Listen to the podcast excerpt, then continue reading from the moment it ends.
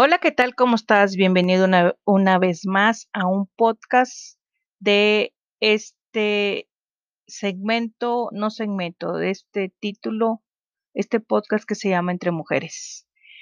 Y bueno, hoy te voy a hablar de algo muy, muy em, em, importante que yo viví acerca de Michoacán, del volcán Paricutín. Y déjame decirte que fue una experiencia maravillosa el ir a este volcán. Em, alrededor, cuando tú llegas al volcán Paricutín, alrededor ahí donde puedas tú comer, ahí hay gente que prepara comidas. Y aquí lo interesante, si tú quieres ir a este, a este volcán Paricutín, eh, necesitas irte cómoda porque te vas a empezar a subir como si fuera una montaña.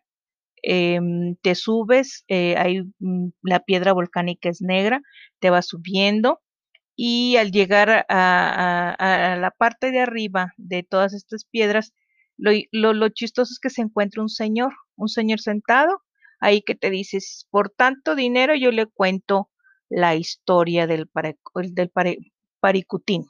Y no, no es un, tra- un trabalenguas. Paricutín es un volcán activo que está situado en el estado de Michoacán, México, entre el expoblado de San Juan de Para, Paragaricutiro, actualmente Nuevo San Juan Paragaricutiro, y el poblado de An- y se ostenta el título como el, el volcán más joven del mundo.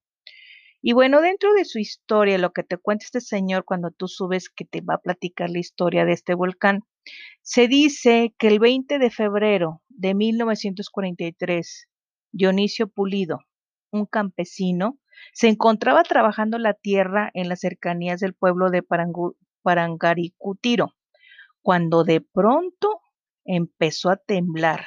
Se abrió la tierra y empezó a emanar un vapor espeso, a sonar muy fuerte y a volar piedras. Muy asustado el señor Pulido avisó al pueblo. La duración de la actividad de este volcán fue de nueve años, once días y diez horas. La lava recorrió unos kilómetros, no hubo víctimas humanas, dado que hubo suficiente tiempo para desalojar toda la población. El volcán eh, solo sepultó dos poblados, Paricutín y San Juan de Para- Parangaricutiro.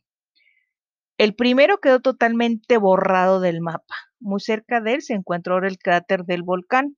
Del segundo pueblo solo es visible parte de la iglesia, sepulta- sepultado por la lava, al igual que el resto del pueblo, excepto que en la torre izquierda de frente, la torre derecha aparentemente cayó, pero lo cierto es que estaba en construcción al momento de empezar el fenómeno que hay ahí en ese volcán. Tú al momento de subirte, eh, te puedes tomar las fotografías en estas torres que fue donde cubrió eh, la iglesia. De hecho, ahí mismo te pueden vender fotografías de cómo era la iglesia antes del volcán. Y bueno, si tú eh, se hace una toma aérea, se va a ver nada más las, torres y se va a ver todo cubierto de, de lava. Pero evidentemente la lava pues ya está seca, es piedra negra, la piedra volcánica negra. Y luego ya vas, tú te bajas a llegar a, a la parte eh, del altar. Dicen, eh, bueno, cuentan, cuentan los lugareños de ahí que la lava cuando empezó a, a correr no alcanzó la lava y digo, no alcanzó el altar y efectivamente la lava viene cayendo y justamente un metro, cuando mucho metro y medio del altar, ahí se detuvo la lava.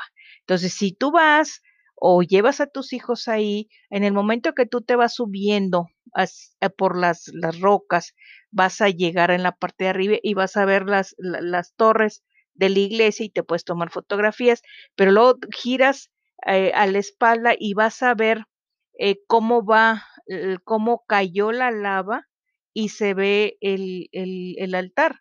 De hecho, ahí en el fondo hay un Cristo y hay gente que va y deja ofrendas ahí ese Cristo. creo que tiene su historia ese, ese Cristo cuando llegó ahí. Me la platicaron, pero yo la mera verdad no la recuerdo. Aquí lo que es interesante es ver cómo cubrió a, a este poblado y no alcanzó la lava a llegar al altar. De hecho, tú te puedes tomar una fotografía ahí abajo cuando llegas en el altar y pues metro, metro y medio se para y ahí se quedó la lava. Entonces, esto es algo muy interesante que sucedió en 1943 cuando un campesino, como te decía, se encontraba trabajando en la, en la tierra cuando empezó a temblar y pues se abrió la tierra. Entonces, eh, es bien importante conocer todo este tipo de situaciones que sucedieron en, en, nuestro, en nuestro país.